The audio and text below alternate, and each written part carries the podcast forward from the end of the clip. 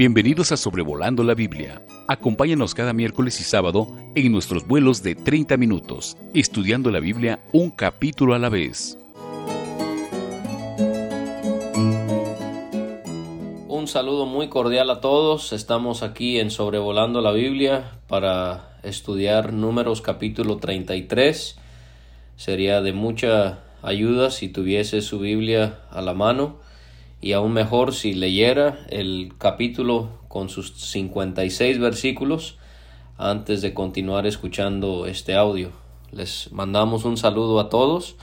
Agradecemos mucho que se contacten, se pongan en contacto con nosotros, que puedan eh, siempre estar orando por nosotros y animándonos con sus mensajes. Eso es de muchísima ayuda.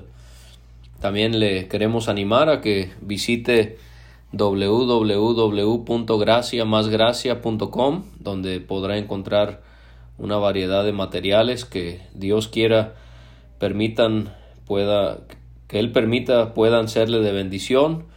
Y también puede visitar eh, www.revistabálsamo.com donde tenemos una revista que publicamos mensualmente sobre escritos de la palabra de Dios que también deseamos le sean de apoyo y de ánimo en su carrera cristiana.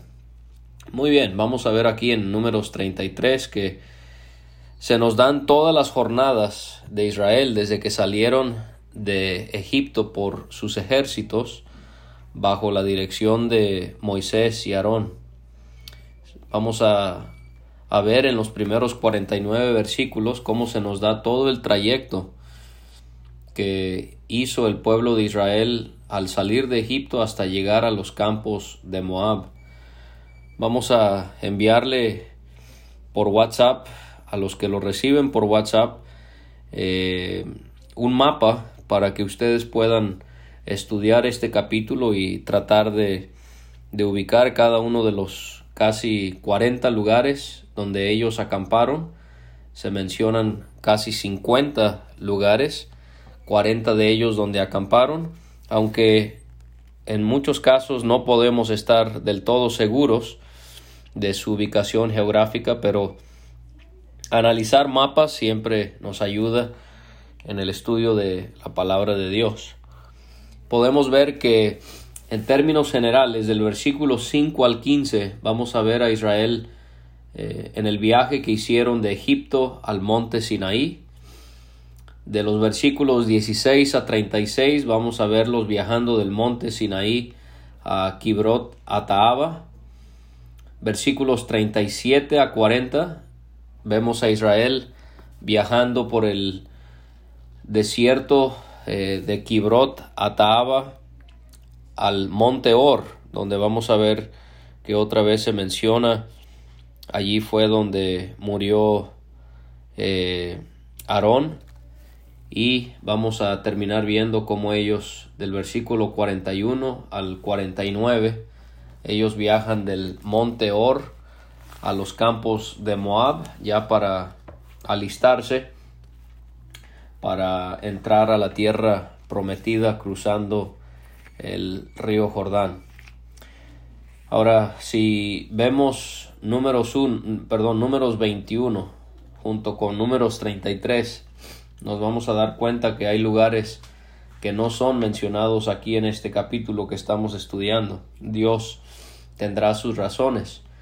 Por ejemplo, ahí en números 21 se mencionan Matana, Naaliel, Bamot. Esos tres lugares no se mencionan en, este capítulo. También es Interesante notar que en los versículos 13 y del 19 al 29, del 29 de este capítulo se mencionan eh, aquí lugares que no se mencionan en cualquier otro pasaje. Así que estas cosas son llamativas y las podemos eh, notar y, y tratar de, de considerar qué, qué habrá detrás de ello. Para que nos demos una idea, al leer números 33 y ver cómo Israel sale de Egipto para llegar a los campos de Moab, Esto abarca el capítulo 12 del Éxodo hasta el capítulo 12 de Números. Esto nos ayuda a poder eh, situar en el Pentateuco cada una de estas jornadas que hizo Israel al dirigirse a Canaán. Y uno se pregunta, ¿y por qué la importancia de, de, de dedicarle 49 versículos a mencionarnos eh, por lo regular solo nombres, el lugar donde estaban, a dónde fue que llegaron y acamparon?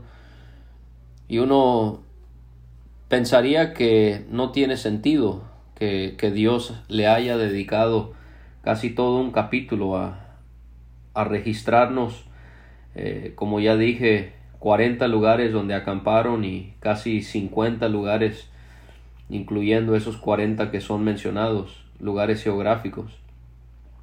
Pero podemos verlo de un sentido muy práctico, porque la importancia de repasar el pasado nos hace recordar todas las misericordias de Dios, a pesar de las adversidades que eh, hemos sufrido. Y así esto podía ser también la experiencia de Israel y la nuestra también. Recordamos el pasado para maravillarnos de todas las maneras en las que Dios nos ha mostrado su gracia, aun cuando han habido grandes dificultades.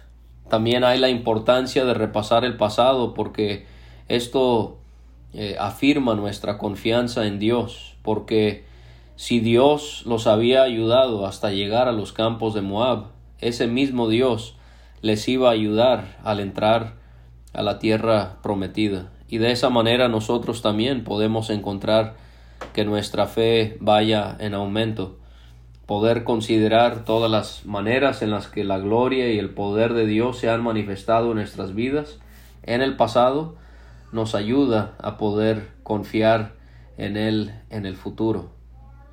También podemos ver cómo esto eh, nos hace notar que Dios sí se da cuenta de cada uno de nuestros movimientos o cada una de nuestras experiencias en nuestra vida, así como lo hizo con Israel. No hubo lugar donde acampó Israel donde Dios no le dio importancia. No, no, ningún lugar pasó por desapercibido y la realidad es que no sabemos todo lo que ellos experimentaron en cada uno de estos lugares, solo en algunos de ellos, pero Dios sí sabía. Y así nosotros podemos encontrar consuelo en el hecho de que no hay cosa, no hay situación, no hay experiencia en nuestra vida que pase por desapercibido por parte de Dios. Al considerar cada una de estas jornadas también somos recordados del hecho de que usted y yo como Israel somos peregrinos y extranjeros en esta tierra. Nuestra tierra, nuestra ciudad es la celestial, es la futura, no es este mundo. El cristiano hace mal cuando quiere plantarse y edificarse y morar aquí sobre esta tierra pensando que eh, esta es nuestra habitación permanente, pero debemos de vivir como peregrinos y extranjeros. Son todas las jornadas que se mencionan aquí que Israel va viajando por el desierto como nación. O sea, Dios le agrada nuestro caminar individual delante de Él, pero también le agrada y le glorifica nuestro andar como iglesia. Así como Israel se iba moviendo por el desierto por medio de la guía de Dios, así nosotros también como iglesia debemos de movernos, debemos de actuar todo lo que hacemos, todo servicio que le brindamos debe ser por guía del Espíritu Santo. Ahora nos preguntamos y por qué se menciona en esta sección del libro de números eh, cada una de estas jornadas. Bueno, porque vemos que ya llegando al final de números, los capítulos se dedican a la tierra de Canaán en la cual ellos se iban a instalar. Así que ya estamos llegando como a la conclusión. Dios está dando instrucciones. Esto fue lo que viajaron. Ahora lo que sigue es instalarse en la tierra de Canaán. Mencionábamos que del versículo 1 al 49 se nos van a dar estas jornadas y del versículo 50 a 56 va a haber otro tipo de instrucciones que vamos a ver cuáles son eh, en esa sección para su pueblo. También solo quiero mencionar ahí que en el versículo 1 se menciona que Israel eh, salió de Egipto por sus ejércitos. Es interesante que de Egipto salieron como guerreros en el ejército de Dios cuando habían sido esclavos de los paganos, de los egipcios. De esclavos pasaron a ser guerreros en el ejército de Dios. Y lo mismo resulta con usted y conmigo. Antes esclavos del diablo, esclavos del pecado, ahora somos soldados, ahora somos sacerdotes, embajadores. Eh, qué tremendas bendiciones y responsabilidades que Dios nos ha dado por su gracia, a pesar de la vida que antes teníamos. Moisés escribió cada una de estas salidas en, en, cada una de estas jornadas porque así se lo había pedido Dios. Este es un ejemplo de la inspiración de las escrituras. Moisés escribió todo esto, todos estos detalles, todos estos lugares por orden de Dios. Esto también no solo muestra un ejemplo de lo, de lo que es la inspiración de la palabra de Dios, pero también muestra que la ley fue escrita por Moisés por guía de Dios. Hay algunos que ponen en duda el hecho de que Moisés haya escrito los libros de la ley. Bueno, aquí hay un ejemplo de que la escritura misma lo señala a él como su autor. Vemos entonces que ellos salen de Ramesés, esta ciudad en Egipto, el día 15 del primer mes. Salieron el segundo día de la Pascua con mano poderosa, siendo vistos por la nación egipcia. Salieron como vencedores, no como esclavos que iban huyendo, sino que salieron como vencedores porque la mano de Dios estaba con ellos. Y ellos al ver a Israel salir, eh, lo hicieron mientras ellos sepultaban a todos sus primogénitos que habían muerto. ¿Se acuerda? Habían sido heridos por Dios esa noche en la que Israel sacrificó la primera Pascua. Y esto Dios lo hizo no solamente para juzgar el pecado de los egipcios, sino también para juzgar a los dioses de los egipcios. Cuando estudiábamos los juicios de Dios enviados sobre Egipto, en Éxodo eh, notábamos cómo cada uno de los dioses eh, y de los juicios sobre esos dioses expuso la debilidad de estos dioses de los egipcios. El anhelo de Dios era condenar era condenar la idolatría de los egipcios, pero también Dios tenía el deseo que se convirtieran a Él. Y gracias a su misericordia hubieron egipcios que, como ya también hemos señalado, eh, salieron junto con Israel porque eh, habían reconocido a Jehová como el único Dios. Ellos al salir de Ramesés acamparon en Sucot, este fue el primer lugar. Sukkot significa tabernáculos, es la palabra en hebreo tabernáculos. Y de Sukkot acamparon en Etam, que está al confín del desierto. De Sukkot volvieron sobre Piairot, que está delante de Balsefón, y acamparon delante de Migdol. Muchos de estos lugares solamente vamos a mencionarlos. Como dije, usted puede darse la tarea de ver el mapa de poder ver los distintos movimientos que hicieron y también si usted quiere sería de provecho que usted eh, repase lo que la escritura nos dice sobre aquello que se llevó a cabo en cada uno de estos lugares de los cuales sí nos dice, porque repito, no en todos sabemos que, se, se, realizó. Eh, después de haber estado en Piairot, ellos pasaron por en medio del mar para ir al desierto. Y este sin duda fue un tremendo milagro de Dios que ellos pudieran pasar por en medio del mar. Ellos van a cruzar el río Jordán, pero también ellos habían cruzado el mar eh, para poder pasar al desierto. Ellos anduvieron viajando por tres días por el desierto de Tam y acamparon en Mara. ¿Se acuerda en Mara? Eh, Mara significa amargura. Allí fue donde se encontraron con las aguas amargas y Moisés eh, metió un tronco de un árbol y las aguas se endulzaron. De Mara ellos fueron a Elim. Siempre nos habla Elim de un lugar de reposo y de descanso, porque habían allí doce fuentes de aguas y setenta palmeras. ¿Cómo es Dios, no? Él nos, nos lleva donde hay aguas amargas, Él endulza las aguas y luego nos lleva a un lugar de retiro, de descanso, de reposo, eh, como Elim, donde hay fuentes de aguas, donde hay setenta palmeras. Dios no siempre está buscando probarnos, Él nos da descanso, nos da alivio, ese reposo lo tenemos por medio de nuestro Señor Jesucristo. Pero siempre tenemos que vivir conscientes de que si el cristiano no se encuentra en una prueba, está por comenzar una prueba. Entonces esa, esa es la vida a la que el Señor nos ha llamado. De Mara, ellos fueron a Elim, de Elim ellos salieron hacia el Mar Rojo, salieron del Mar Rojo y acamparon en el desierto de Sin. Usted puede estudiar los distintos desiertos que se mencionan eh, aquí en este capítulo 33. Del desierto de Sin acamparon en Dovka, después de ahí fueron a Luz, después de ahí fueron a Refidim. Recuerda, Refidim significa rencilla. Allí hubieron contiendas entre el pueblo y Moisés por causa de sus murmuraciones porque no tenían agua. Después de estar en Refidim, ellos acamparon en el desierto de Sinaí. Recordemos que esto les toma más de un año, estando aquí en el desierto, mientras ellos recibían la ley de Dios, recibían el modelo para elaborar el tabernáculo y otras cosas. Eh, cuando ellos salieron del desierto de Sinaí, acamparon en el Kibrot.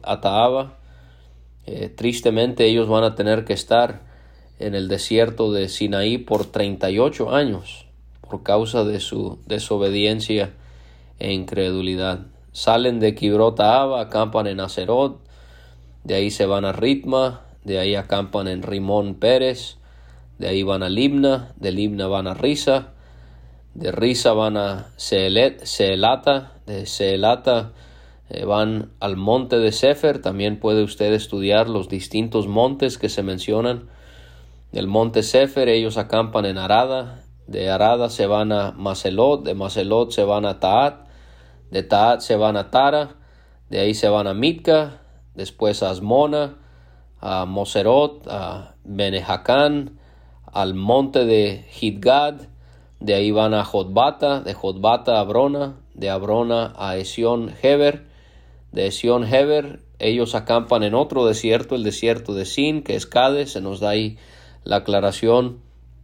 Y cuando ellos salen de Cades y acamparon en el monte Or, que estaba a la extremidad del país de Edom, recuerde que aquí otra vez Dios eh, señala para recordemos que fue en este monte donde Aarón subió para morir 40 años después de que Israel había salido de Egipto. Esto se llevó a cabo, dice aquí, en el día primero del quinto mes. Y también se nos hace el señalamiento que Aarón tenía 123 años cuando murió en el monte Or.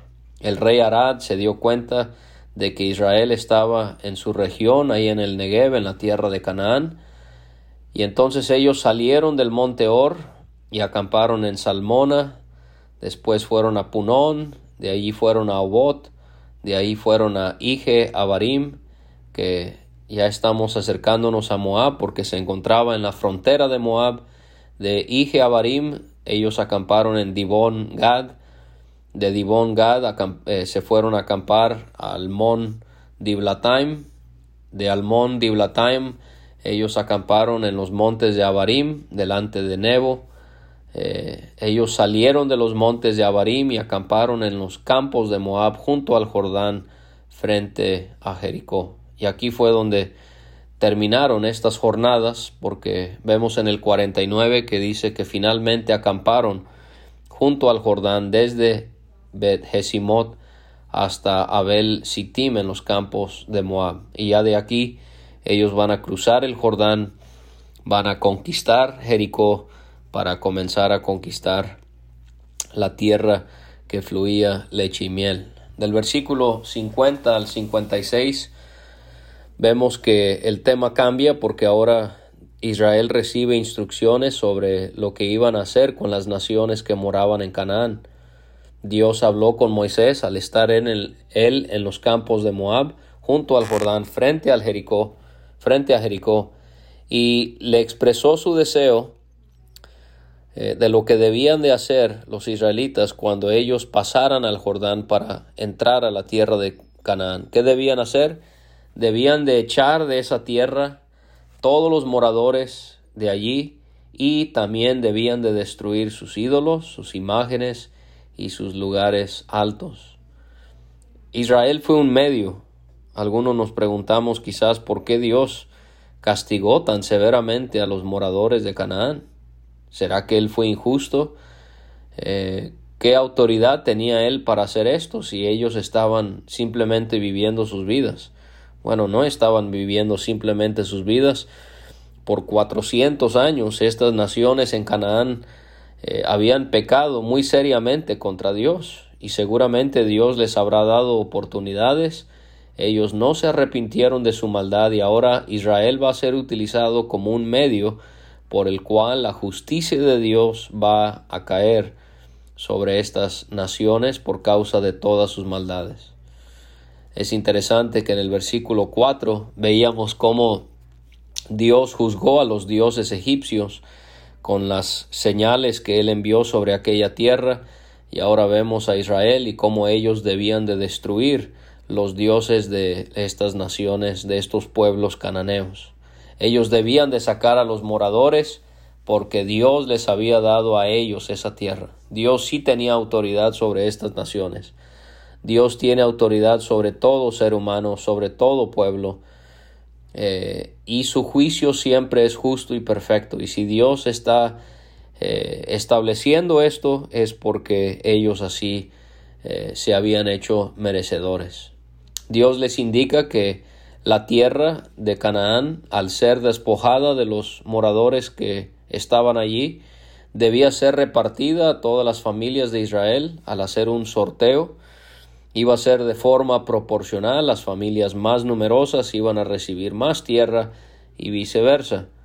Pero otra vez les advierte, si ellos no sacaban a los moradores de Canaán, ellos les serían como aguijones en sus ojos, y como espinas en sus costados. O sea, estas son dos metáforas que utiliza Dios para describir la gran aflicción que les iba, iban a causar estas naciones a los israelitas si ellos no actuaban conforme lo que Dios les había pedido. Y esto fue exactamente lo que iba a pasar, tristemente. Israel no sacó a todos los moradores, prefirieron no hacerlo conquistaron la tierra, pero dejaron en paz a varios pueblos. Esto a la larga les va a afectar en su andar con Dios y les va a costar mucho sufrimiento exactamente como Dios se los había adelantado. Así que la lección es muy sencilla. Como cristiano no puedo pensar que puedo amistarme con el mundo y pensar que no me va a afectar. Esto es ilógico. Como cristianos somos llamados a vivir una vida de separación, de poder ser luz en este mundo, pero no actuar conforme el mundo actúa. Y lo hemos dicho antes, pero ser mundanos, como algunos lo llaman, no solo es ir a tal lugar o vestirme de tal manera, sino ser como el mundo es criticar, chismear, mentir. Todas estas cosas son del mundo y el cristiano tiene que apartarse de todas ellas. Tiene que ser como Abraham que se hizo amigo de Dios y nosotros como cristianos debemos entonces alejarnos del mundo del cual Cristo nos ha rescatado de la corriente de este mundo para no seguir su engaño, sino para pertenecer al reino de Dios que ahí está todo nuestro bienestar. También Dios les advirtió que si no sacaban a las naciones en Canaán, eh, lo que Dios tenía pensado hacer en contra de esas naciones, Él lo tendría que hacer en contra de ellos mismos. Y estas advertencias usted puede verlas con más claridad y más eh, detenimiento en Levítico 26, en Deuteronomio 28 y también al final de Josué, cuando Josué va a morir y él se despide de su pueblo. Espero que esta meditación sobre el capítulo 33 de números le sea de ayuda y de bendición. Y si Dios nos da vida y si el Señor no ha venido, el próximo miércoles estaremos esperando eh, con anticipación escuchar en el episodio 153 la enseñanza sobre números capítulo 34. Dios le ayude a continuar con un ánimo, a seguir estudiando la Biblia en su tiempo personal y también junto con nosotros al ver cada uno de los capítulos de la Biblia en este podcast de Sobrevolando la Biblia. Gracias, muchos saludos y Dios le bendiga en todo. Gracias por escuchar este estudio. Escríbenos a sobrevolando la Biblia gmail.com. Visita nuestra página www.graciamasgracia.com. Hasta la próxima.